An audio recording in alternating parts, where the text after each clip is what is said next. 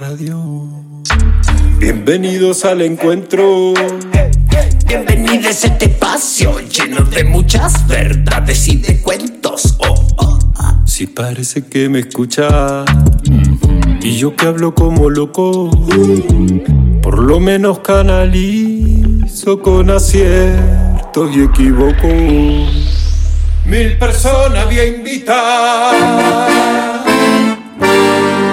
Micrófono entre medio y nos pondremos a chamullar.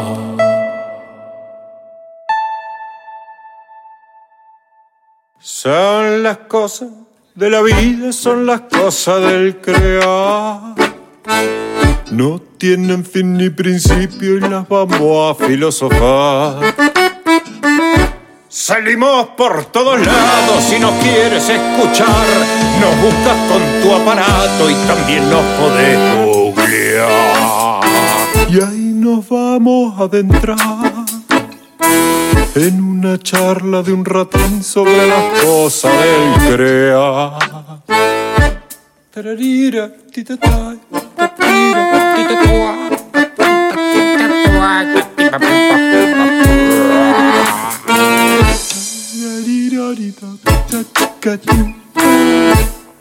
Así.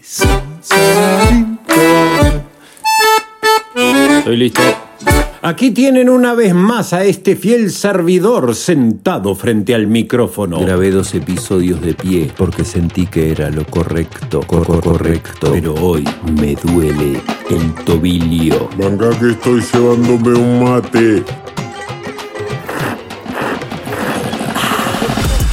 Bienvenidas, bienvenidos y bienvenides a esta nueva edición de Las cosas del crear. Episodio número 68, que a la vez es el número 7 de la temporada 3. El mismo será estrenado el día Lunes 15 de mayo del 2023 a las 19 horas. por la radio de la plataforma de contenidos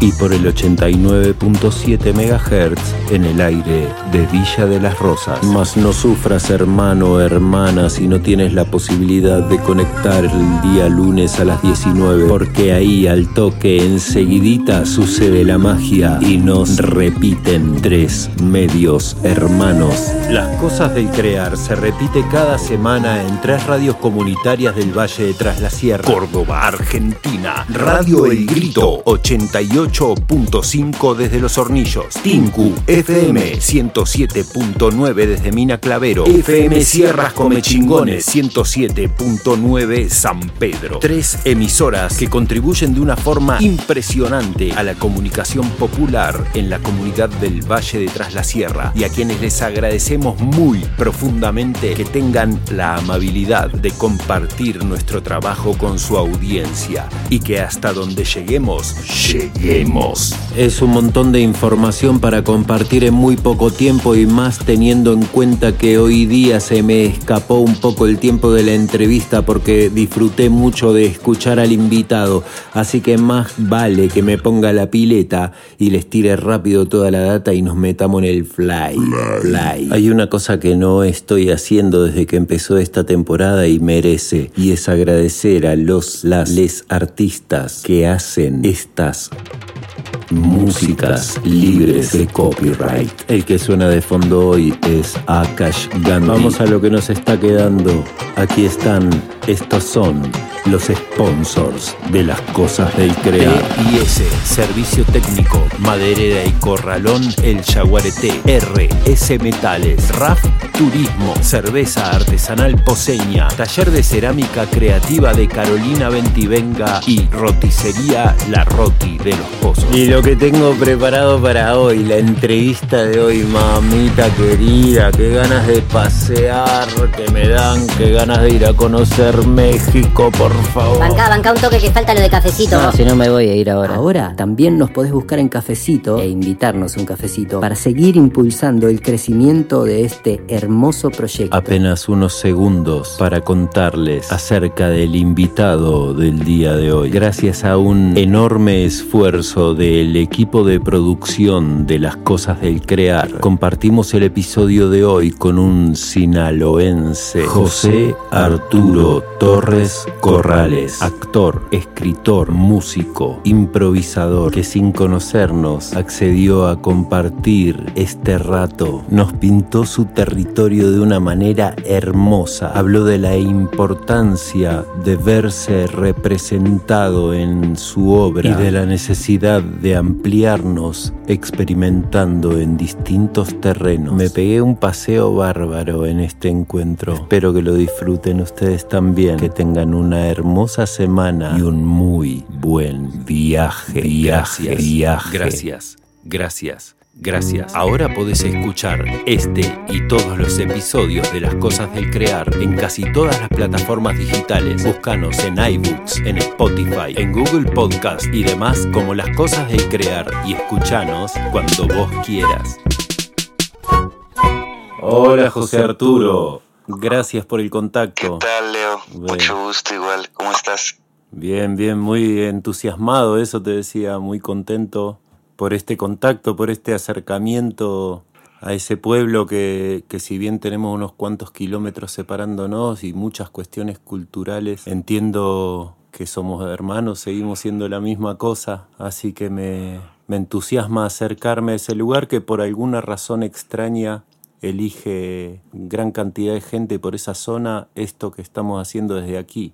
Claro, igualmente para allá. No he ido, pero desde hace bastantes años me gustaría conocer por allá la Argentina y Córdoba en específico. Y bueno, tal vez tengamos que hacer un intercambio. sí. ¿Por qué no?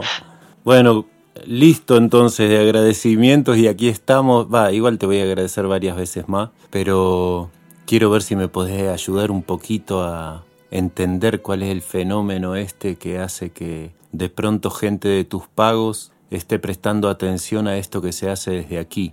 Así que, en primer lugar, quisiera pedirte, si puede ser, que le cuentes en primera persona a la audiencia quién es Josar.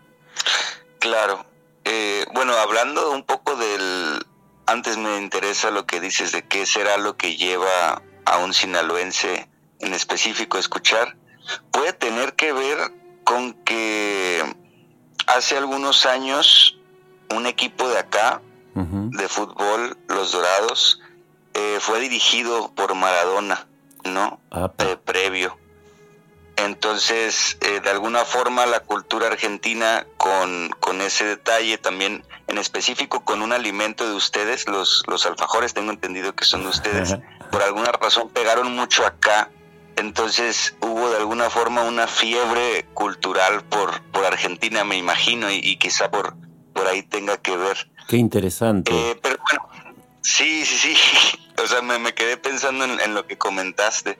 Y creo que sí, de, alguna forma, a pesar de los kilómetros, como mencionas, estamos hermanados. Muy bien. Eh, ¿Yo quién es el Josar? Pues yo soy eh, un principalmente un actor eh, también escribo, pero en ese momento lo que más me enfoco es en, actuar. Y últimamente, desde, desde hace un par de años para acá, sobre todo en improvisar.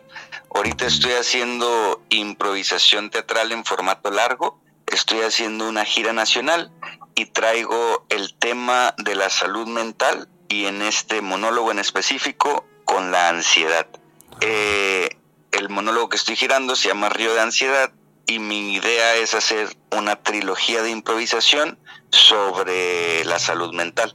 El primero es Río de Ansiedad, eh, es un monólogo, el segundo quiero que sea un musical norteño eh, sobre la depresión y la tercera una obra con, con distinta gente sobre el enojo, Río de Coraje. Entonces básicamente a grande rasgo eso, soy, soy un sinaloense que hace impro, actor desde el norte y y pues que de repente escribe, ¿no? Cancioncitas u otras cosas. Qué interesante las temáticas que estás eligiendo, qué, qué apasionante. A mí me, me llama mucho la atención porque también me llaman la atención especialmente la salud mental y estos trastornos de los que estás hablando. Qué cosa interesante. Y porque también le hago a la improvisación desde hace muchos años. Cuántas cosas en común, Josar. Sí. Qué bueno. Sí, pues ah, a, mí, digo, las, las dos primeras, la ansiedad y la depresión, pues me, a mí me las detectaron, ¿no? Al, al ir a, a terapia. Y justo para buscar lidiar con eso de una forma creativa, digamos, por esta necesidad que me imagino tú también tienes, pues empecé a ver de qué forma se podía eh, abordar esto que yo estaba viviendo, no desde una cuestión biográfica, porque para mí era muy importante eso, no caer en la autoficción, no caer en la autorrepresentación, sino más bien al revés, ¿no? Como en salirme. Yo lo que menos quiero es como embeberme más de, de lo que la mente mía genera. Y en la impro justo he encontrado, no sé si a ti te pasa igual, pues esa salida hacia afuera, ¿no? Ese salirte de tu mente un poco y sí, meterte quizá a otras mentes, pues, porque el tema lo amerita, pero ya conectando, ¿no? Y esa conexión que genera la impro, yo, yo que también hago teatro, eh, no solamente improvisación, vaya, eh, no la he encontrado en otro lugar, o sea, como ese nivel de presencia, ese nivel de, presente. Comprendo, a mí me, me, llegó después de la técnica del clown y siento que están bien emparentadas en eso, como que se juega a eso de alguna manera, a estar presente, ¿no? Claro. Bien interesante, bien interesante. Quisiera pedirte, yo no sé si Después vamos a volver sobre este tema que me venís hablando porque me, resulta muy interesante y me trae de referencia a otros comentarios que recibí en otros momentos de otras personas, pero siento que sería muy hermoso que nos puedas pintar un poco en palabras el cómo, cómo es tu territorio. Mi territorio es muy diverso. Eh, digamos, por un lado, yo soy de Mazatlán. Mazatlán es al sur de Sinaloa, es costa. Entonces, en este momento estoy a cinco minutos del mar. Oh. Y el mar eh, afecta mucho el, el, estilo de vida que tiene el mazatleco, su forma de ser y la forma de relacionarse con los demás. El mazatleco en específico, que es un municipio de Sinaloa, es alguien muy fiestero, el evento más importante de la ciudad es el carnaval. La gente dice que, que más que años el tiempo se mide por carnavales. Eh, es, muy alcohólico, podría decirse, dentro de, esta de este espíritu fiestero. Eh, mm. Pues hay una cervecería muy importante acá que se llama Justo Pacífico, por el Océano Pacífico. Y está emparentado el espíritu fiestero con, con el alcohol. Eh, no sé si sea la playa, pero el espíritu de acá es muy calmado, es decir, nada acelerado, muy bromista. Nosotros decimos carrilludo, no sé si, si por allá se use un término similar, es cuando te burlas de alguien más, pero en un espíritu o en un afán no de lastimarlo ni de ofenderlo, sino de reírnos como de nosotros mismos, ¿no? Es muy, muy juguetón muy picaresco, podría decirlo, el, el, sinaloense en general y el mazatleco en particular. Pero eh, dentro de esta costa es, es hacia el sur, si te vas más para el norte, por ejemplo, a Culiacán, cambia el paisaje. Ahí nosotros tenemos, nos atraviesa la Sierra Madre Occidental. Eh, bueno, mundialmente es más conocido esta tierra pues por el tema del narcotráfico, de, del fentanilo, de, de la cuestión de las drogas, ¿no? Y ahí en, esta sierra, en esta sierra madre occidental, es donde muchas de las familias, eh, y no hablo de las de ahorita, sino de las que iniciaron el tema del narcotráfico acá, pues comenzaron sobre todo con, con, la, con la marihuana, porque la tierra es muy fértil, tanto en la sierra como, como en el campo. La tierra acá es muy, muy, muy fértil. Eh, entonces tenemos esta sierra por, que divide, digamos, el resto de los estados con Sinaloa. Tenemos la costa por un lado, que algunos, algunas ciudades podemos apreciar. Y en el centro del estado tenemos, si no mal recuerdo, 7, 11 ríos, no recuerdo la cantidad exacta, eh, que es nuestra capital. Y eh, por eso se le llama la ciudad de los N cantidad de ríos. Entonces es una es una tierra muy fértil, muy abundante, que se refleja también en nuestra personalidad, no es muy derrochador, dicen que somos muy directos, eh, por, por, ejemplo, mucha cirugía plástica, ¿no? Como creo yo que eso también tiene que ver con el derroche en el, en el perfil femenino eh, y masculino también, mucha, mucha vanidad, ¿no? Eh, y la comida, yo creo, no es, no es el paisaje como tal, pero dentro de este derroche, como la misma fertilidad de la tierra da mucha eh, fruta, da mucho maíz, le dicen a Sinaloa el granero de México, eh, hay mucha gastronomía y muy variada, ¿no? Y nos gusta mezclar de todas partes, o sea, tan, tan así nos gusta mezclar que, por ejemplo, además de mariscos y los, los, la comida regional de acá, intervenimos otras cocinas, ¿no? Un ejemplo muy claro yo creo es el sushi, que nosotros ya hicimos nuestra propia versión y le dicen sushi con CH, porque hacemos sushi de aguachile y hacemos sushi horneado, y o sea, ya, ya hicimos nuestra propia versión del platillo japonés y la gente de acá ya se lo apropió como tantas otras cosas. Tanto que se debe terminar dudando de quién copió a quién o quién intervino a quién. Exactamente. Qué bien. Qué lindo. Muchas gracias por este por esta pintura. Hermoso, la verdad. Hay una cosa que disfruto mucho yo y tiene que ver con las tonadas, las entonaciones diversas a lo largo de toda Iberoamérica, ¿no? Hace muy poquito tiempo también compartíamos un episodio con un payaso de las Islas Canarias y tenía la misma sensación que percibo conversando contigo, esto de que escucharles hablar para nosotros que tenemos una forma tan distinta es como un cantito muy agradable, muy muy bonito. Sí, claro. Sí, es hermoso y escucharte hablar con tanto cariño de, esa zona, de esa región que te sostiene, te acoge, es muy, muy lindo también. Bueno, y desde ese lugar tan paradisíaco y, sí, tristemente célebre por la cuestión del narcotráfico, porque es una realidad, creo que empezamos a escuchar Sinaloa por, por estas regiones junto con la palabra cártel, ¿no? Pero vos estás hablando de unas cosas tan bonitas, que me parece una maravilla. Y siento un montón de coincidencias por ahí mientras escucho con lo que es el pueblo original de esta región también, el cordobés. Cuando hablabas de esto, no me acuerdo cómo es la palabra que utilizaste para quien se burla del otro para reír. Carrilludo. Bueno, caramba que el cordobés es carrilludo, sin duda. Sin duda, sobre todo el de Córdoba Capital, sí. Dicen que acá son maestros poniendo apodos, por ejemplo, o motes, ¿no? Esta cosa de que son, son tremendos, siempre tienen en la punta de la lengua la palabra punzante para descolocar y para llevar para otro sitio, ¿no? El cordobés y el sinaloense se llevarían muy bien entonces. O terminarían a las piñas enseguida, ¿no? en conflicto, sí. Una de dos, o se aman o se odian. Qué lindo. Bueno, y tu actividad, vos estás, esto, decíamos, centrado en la actividad teatral, eh, armando, girando, estudiando, porque hace poco cuando yo te conecté me contaste que estabas en una residencia y yo tenía muchas ganas de que hablemos de eso, de que nos compartas un poco esa experiencia que debe estar bien vívida en vos. La residencia en la que estaba era una, es un diplomado e intensivo. Eh, dentro de acá las instituciones de teatro que hay, hay no hay así la gran cantidad, ¿no? Son como unas cuatro o cinco las reconocidas.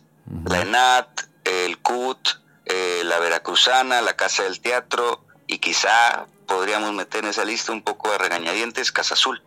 Y la institución que oferta el diplomado al que yo me metí eres la Casa del Teatro tienen una técnica eh, pues de método implementada por Tavira y entonces el diplomado consta de cuatro módulos de 15 días pero intensivos. Te levantas como a las siete y media, ocho de la mañana y teatro hasta hasta que te duermas, ¿no? Entonces eh, bebes, comes eh, y haces teatro todo el día. Y dentro de la misma metodología también, como es vivencial, hay ciertas actividades que desarrollas a la par del entrenamiento para entender el teatro de otra forma. O sea, por darte un ejemplo, nos ponen a hacer pan en algún momento, ¿no? Como para encontrar la relación entre el hacer pan, el, trabajar como con, con, la materia prima y la actuación. O, nos, nos ponen a hacer esta cosa de servir y, ser servidos. Es decir, eh, nosotros comemos, desayunamos y cenamos ahí. Y ahí mismo nosotros servimos, o sea, nos ponen turnos, entonces hay parejas o tríos que sirven la comida o que lavan trastes, etcétera, para fomentar este espíritu de convivio, de, de, grupalidad, de, de, familia teatral que le dicen, ¿no? Entonces es muy lindo, es muy lindo eh, la formación. Yo quisiera pues tenerla que dure un año entero, ¿no? Porque, porque es muy intensivo, encuentras muchas cosas, pero sí es muy absorbente, por eso en aquel momento no te podía contestar tanto. Eh, básicamente yo desaparecí de la faz de la Tierra durante esos 15 días, ¿no? Pero pues mucho aprendizaje.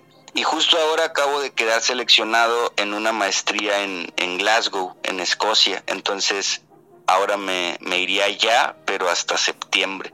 Entonces sí, estoy en el camino ahorita de la formación porque en realidad, eh, como yo soy de acá de Sinaloa, hay pocas oportunidades como tal, hay una carrera como tal de, teatro, pero yo no había, yo decidí que me quería dedicar al teatro ya tarde, estudié otra carrera, comunicación. Mm. Entonces yo como tal me formé en las tablas y diplomados, cursos, talleres, ¿no?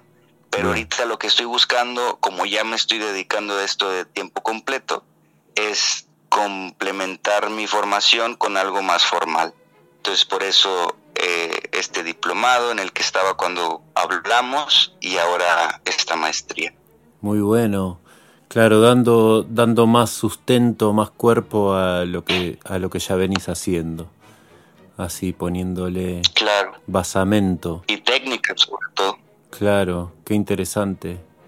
Fa, y qué bueno esto, me quedé enganchado con que te vas a Glasgow. Debe ser tremendo eso también, alta experiencia. Ya hablaremos al regreso. Qué bueno, qué interesante. Y de estas canciones que vos decís que escribís o u otras cosas, ¿hay algo que se pueda ver, que se pueda escuchar? Nosotros en Spotify lanzamos un álbum de música que se llama Una ciudad entre el criminal. Otra vez el nombre del disco, por favor. El nombre es Una ciudad entre el criminal, la banda es Mandarina.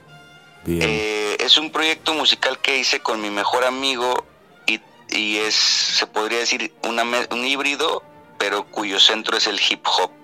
Mm. Y usamos este dispositivo para, mm, inspirados en la historia justo del juvenicidio de dos alumnos eh, en la escuela donde estudiamos mm. que asesinaron unos militares de acá oh. y los disfrazaron de sicarios y estos alumnos eh, primero los tacharon eh, en el periódico, en, en, todas partes, pues como sicarios, ¿no?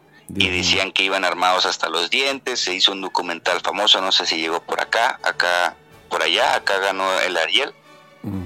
Y no fue sino hasta, no recuerdo si este año o el pasado, que ya el Estado hace una disculpa pública diciendo, no, pues sí, eran inocentes completamente, fueron los militares los que los disfrazaron de, sicarios, ellos pues eran, en realidad la historia real es que pues eran alumnos de 10, eran, eran muy inteligentes y, y no tenían nada que ver con eso, ¿no? O sea, fue una mascarada, una encubierta de los militares para para ocultar algo que ellos habían hecho, ¿no?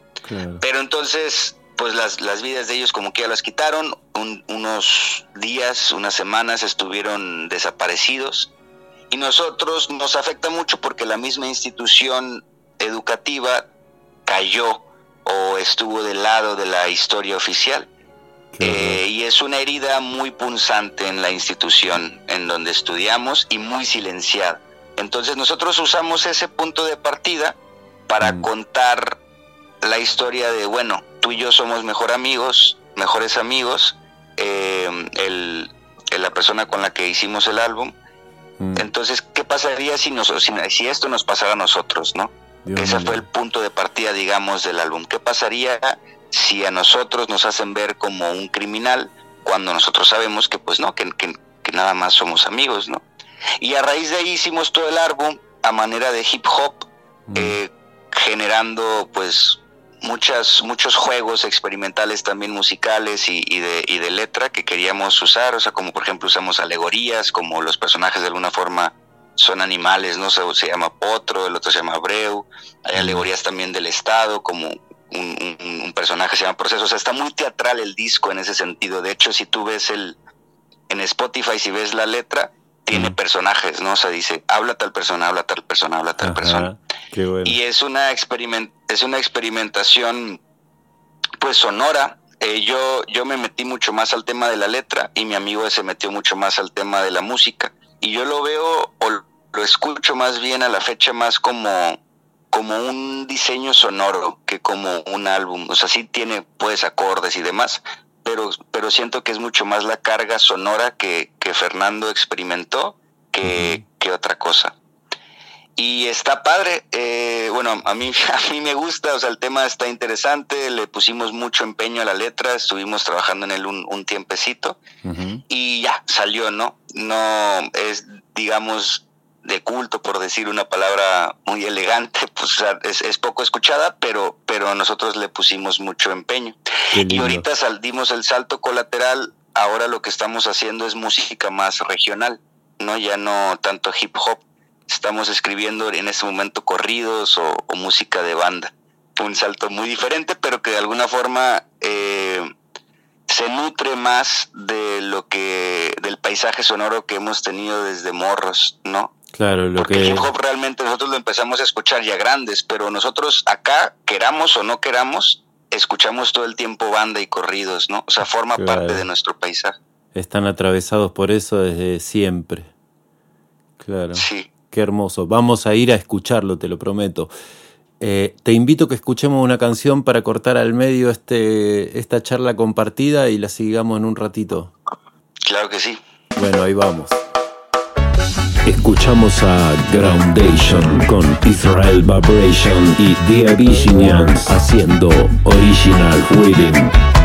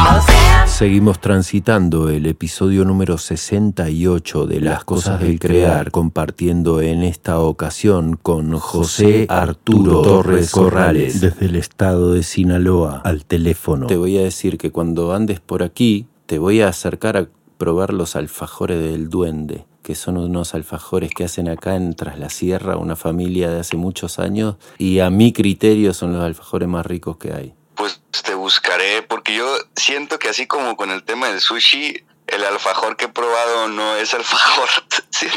Ah, tengo- bueno. Tengo esa sospecha, esa ligera sospecha de que lo que me han vendido como alfajor no es. Bueno, Entonces, qué mejor que probar uno típico y local.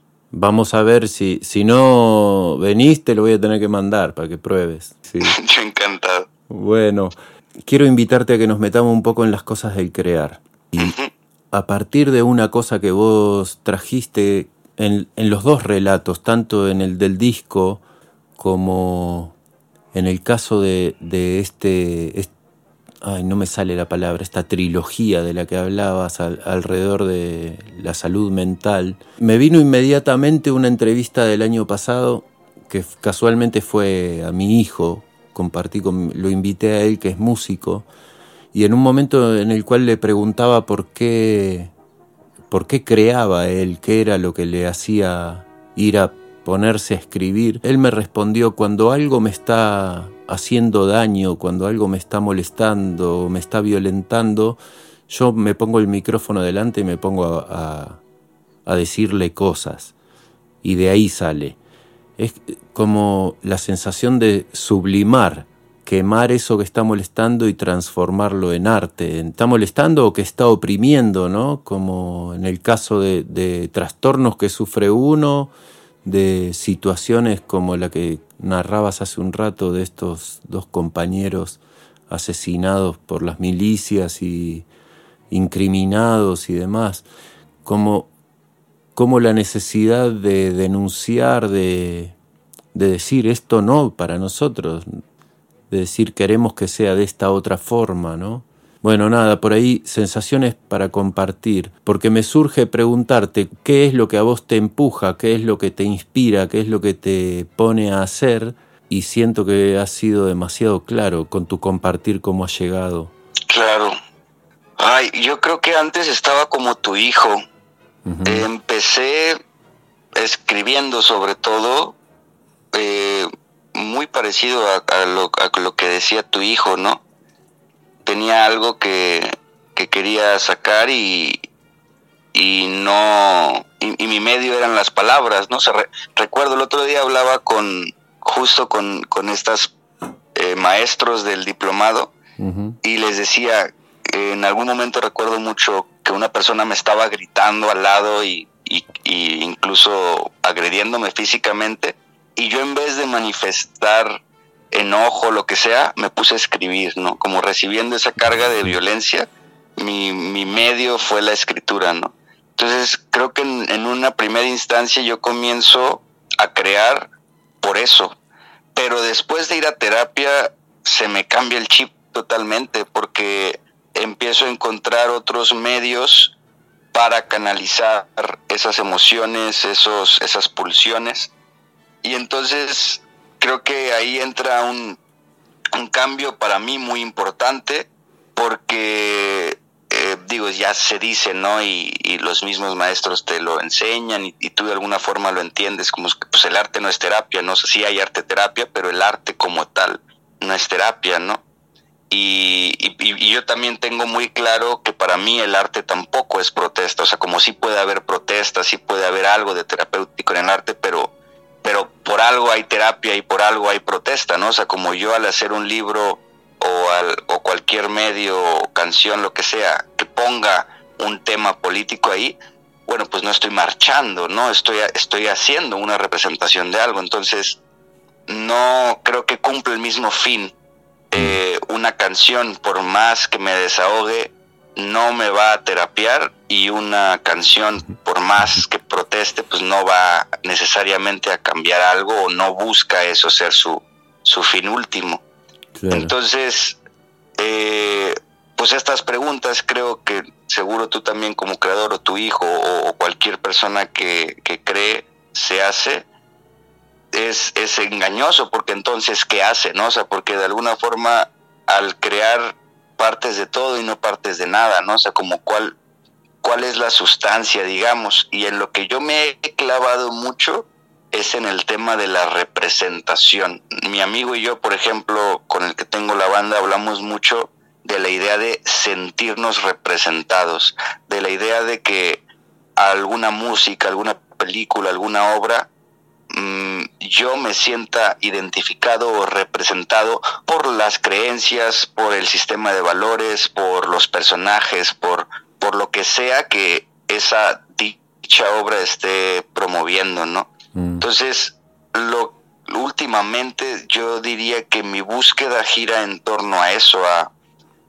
a qué no se está representando ahorita y, y qué de mí busca eh, generar esa plataforma de representación para que aquellos como yo que no se sienten representados por el panorama eh, creativo que, que nos embebemos, pues tenga esta otra posibilidad, porque la representación también ayuda a nosotros formar nuestra identidad. Y si yo siempre veo, por ejemplo, para retomar el, tema de la música, si, si, si, mi concepción de la música es solamente corridos y banda, mm. eh, pues mi identidad sonora está muy fijada, ¿no? Pero si yo descubro, y creo que la tecnología viene a cambiar mucho eso, si yo descubro no sé, que hay grunge, que hay música clásica, que hay contemporáneo clásica, que hay eh, digital y música concreta, pues ya mi panorama sonoro se amplía eh, y al mismo tiempo mi identidad se amplía o la idea de lo que soy se amplía.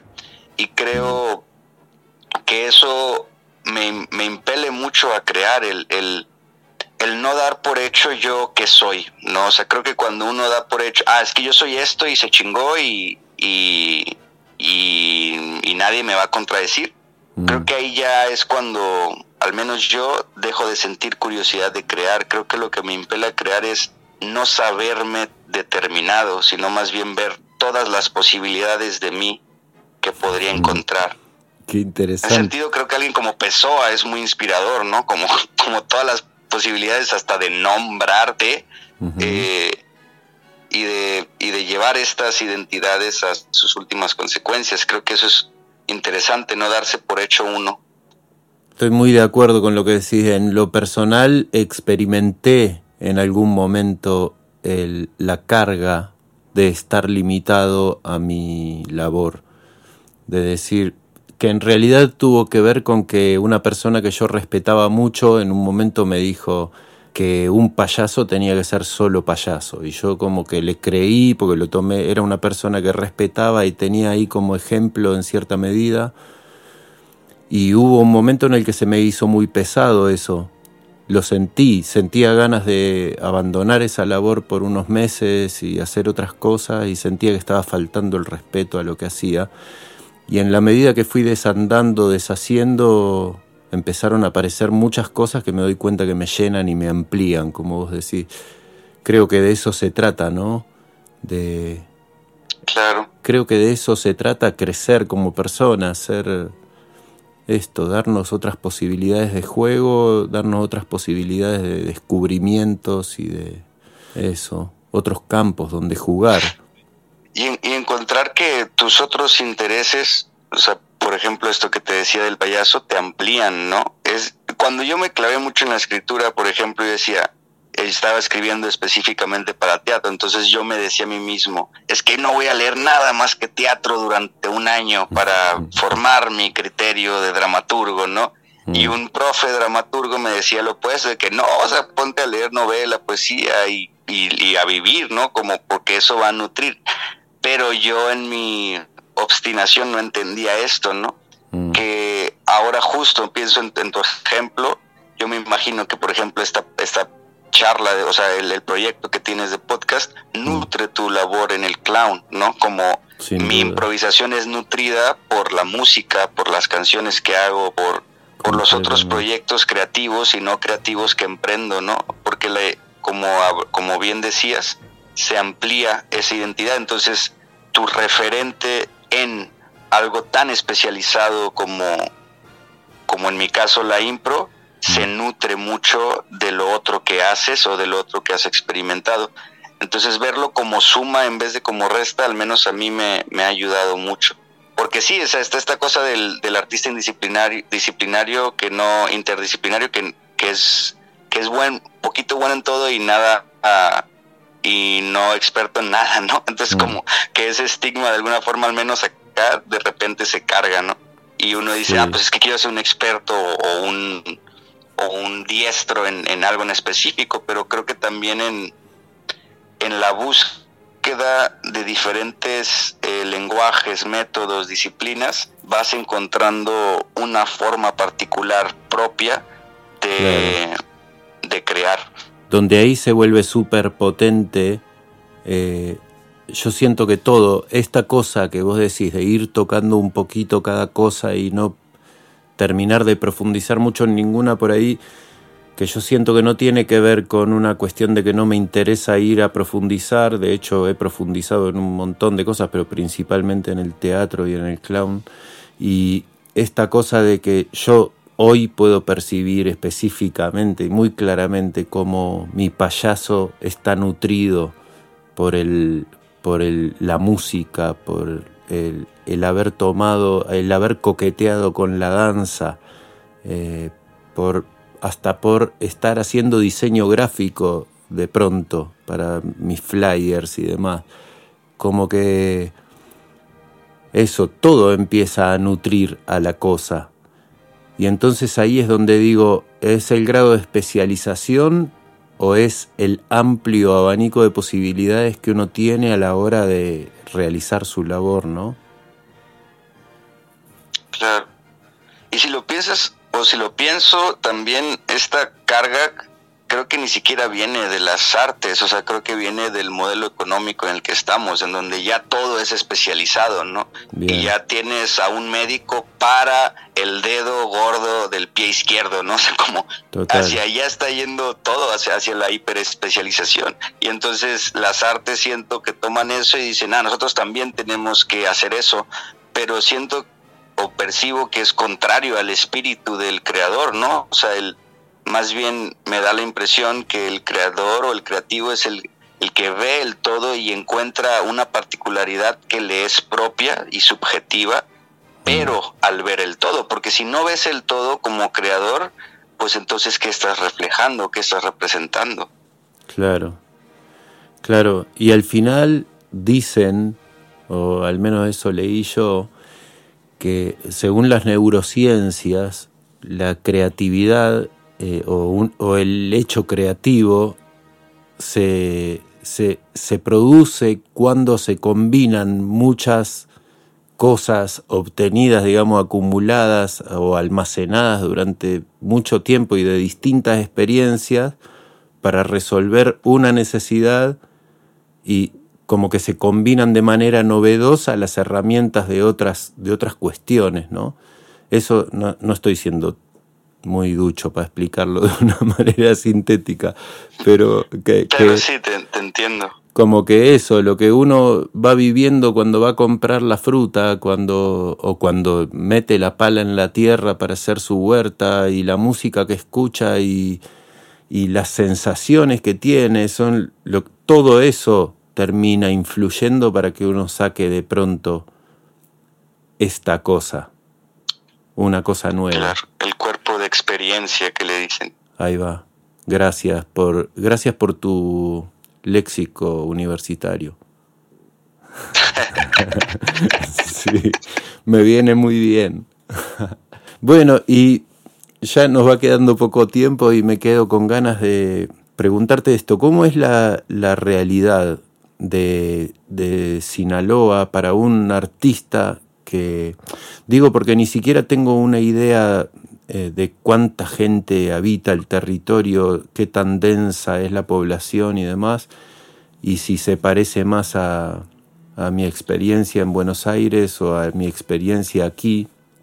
Eh, el tema este de de pronto montar un espectáculo y contar con público para, para seguir teniendo ese espectáculo en cartel durante varias temporadas o si tiene mucho más que ver con esto, en donde montamos un espectáculo, lo hacemos tres veces y después si no lo sacamos de gira estamos complicados, ¿no? Pues se nos agota. Yo diría que se acerca mucho a esa última Mm. eh, que dijiste. En, en Sinaloa, en todo el estado, 18 municipios, somos poco más de 3 millones Mm. y un tercio de esta cantidad está en la capital. Eh, en el caso de Mazatlán en específico, como es un puerto turístico, yo diría de los 10 más importantes de México, pues sí hay mucho turista Claro. que viene, entonces hay una, hay una rotación que podría favorecer a las artes, pero eh, al, al artista independiente no sé qué tanto le favorezca. Mm. El panorama es, es peculiar, yo diría, parecido en, en- en muchas cosas a las que mencionas. Hay mucho énfasis en la creación como proceso, como laboratorio, como indagación, y creo, en realidad lo creo, que en Sinaloa hay un semillero de talento muy fuerte. En, y no solo en la escena teatral, o sea, en, en la plástica, por ejemplo, hay, hay mucha propuesta en el performance, en la escritura. Eh, sin embargo, siento y percibo por mis colegas artistas y, y mi caso particular, que tiende a ser más valorada la creación de los locales o fuera en otros estados o incluso fuera en otros países, ¿no? Tengo colegas teatrales que hace, hace unos días un, un compañero músico publicó, me acaban de aceptar en el Festival de Bellas Artes, en uno de los eventos más importantes de la música en el país, Mm. y ayer me rechazaron presentarme en el teatro de mi localidad. No, y, y- y es, y, es, y es una realidad que vivimos acá, o sea, verdaderamente pasa eso que menciona este compañero, ¿no? Mm. Igual tengo un amigo teatrero de Mochis que a cada rato se la lleva viajando a Sudamérica para presentar su material y no puede dar funciones en Mochis, ¿no? Como, como por alguna razón Claro. se le cierran las puertas. Entonces es, es extraño, es una eh, relación también yo diría muy política, como que tiene que ver mucho del interés del encomendado de cultura, Mm. del interés de que sucedan las cosas, a veces hasta de la relación que tenga con el mismo creador, eh, Claro. de si afecta o no positivamente a su imagen o, o negativamente. Entonces Claro. hay, siento yo, mucho que aprender para que mm, el Estado pues deje hacer, ni siquiera que yo no soy de la idea como de que el Estado debe de financiar completamente las artes, pero pero mínimo sí que deje hacer, ¿no? O sea, que, que no, no obstruya, pero tam- tampoco facilite, o sea, como que deje hacer, siento que sería el mejor escenario posible. Y acá muchas veces termina obstruyendo, hasta Mm. con los apoyos siento que termina obstruyendo porque a veces precariza, ¿no? Al acostumbrarte sí. tú a, a dar justo estas tres funciones Claro. y que luego con un determinado estímulo o beca te da cierto confort, pero es un confort precario, pues pues siento yo que termina perjudicando en vez de ayudarte. ¿no? Lógico. Entonces sí, la realidad es, la gente termina dando funciones máximo, yo diría ocho, no todas de ellas eh, llenas, y los que bien les va luego optan por una gira. Lo otro que podrían hacer que sea redituable quizá es dar giras con público cautivo, ¿no? Como en escuelas o algo así, en, en las localidades de cada municipio. Claro. Pero el interés por el teatro en específico en Culiacán, que es la capital, yo diría que es donde más hay, porque ha habido mucha más tradición. Las veces que yo me he presentado allá ha estado lleno y en Mazatlán no. Musicalmente creo que hay mucho más interés, pero también, de nuevo, por la música regional sobre todo, ¿no? O sea, si tú vas a un palenque, pues puedes llenar hasta un estadio de dos, 20 mil personas o más, ¿no? O los carnavales, como te comentaba, se llenan muchísimo, ¿no? Pero Claro. es eh, un tipo de música muy particular. Si, si vas a presentar música contemporánea o clásica o algo o, o- o algo más como, como en, mi proyecto de hip hop, pues no sé qué tanto se llenaría, ¿no? Entonces es un, es un panorama muy afectado políticamente para bien y para mal. O sea, creo que tenemos, somos el país de los que más apoyos y subvención tienen hacia las artes Ah, y no sé qué tanto hayan perjudicado o, o ayudado a los artistas por esta cuestión de precarización que te menciono, ¿no? claro. Yo me cuestiono mucho si, si realmente las subvenciones nos ayudan o nos empeoran en nuestra labor. Pero el panorama ahí está. O sea, hay mucho, mucho, mucho subsidio, mucha beca, mucho estímulo para la creación.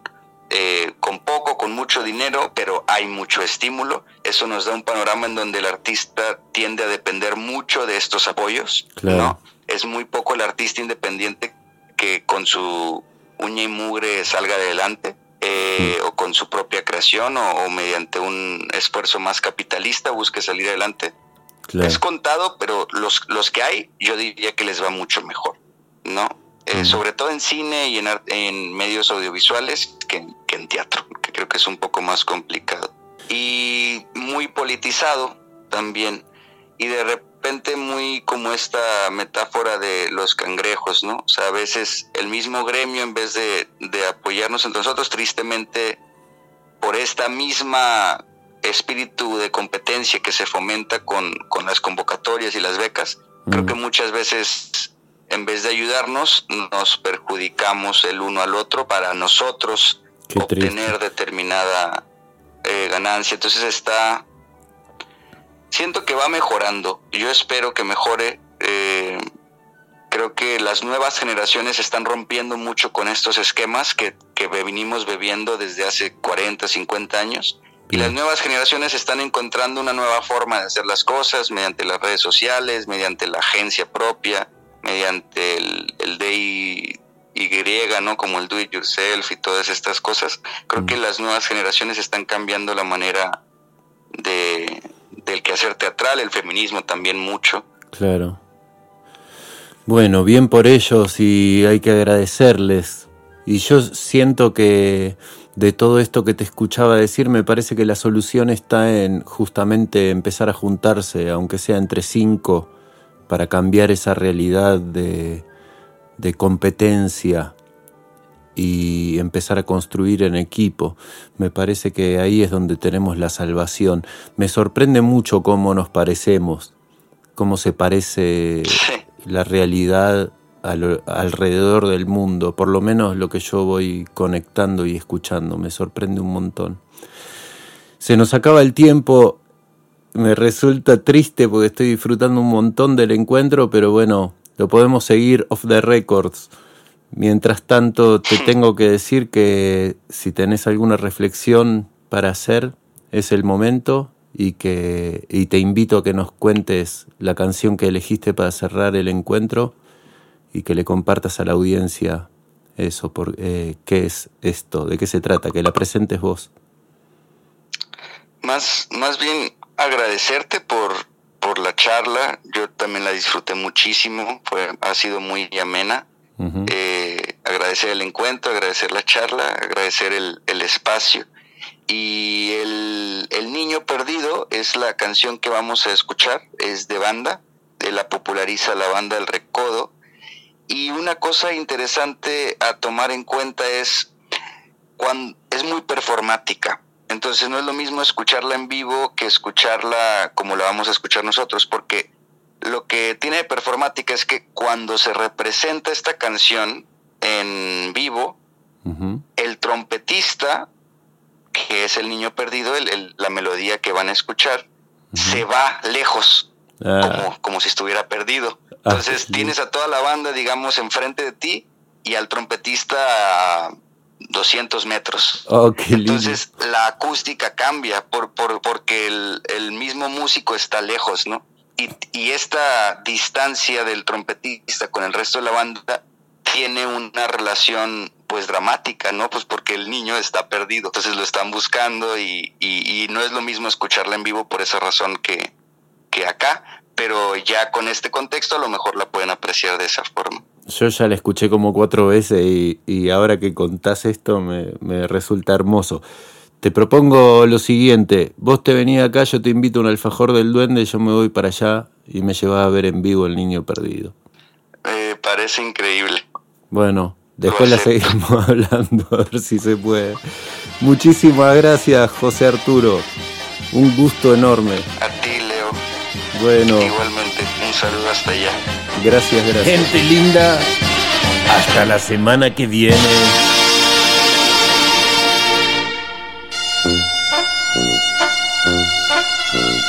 Mm-hmm.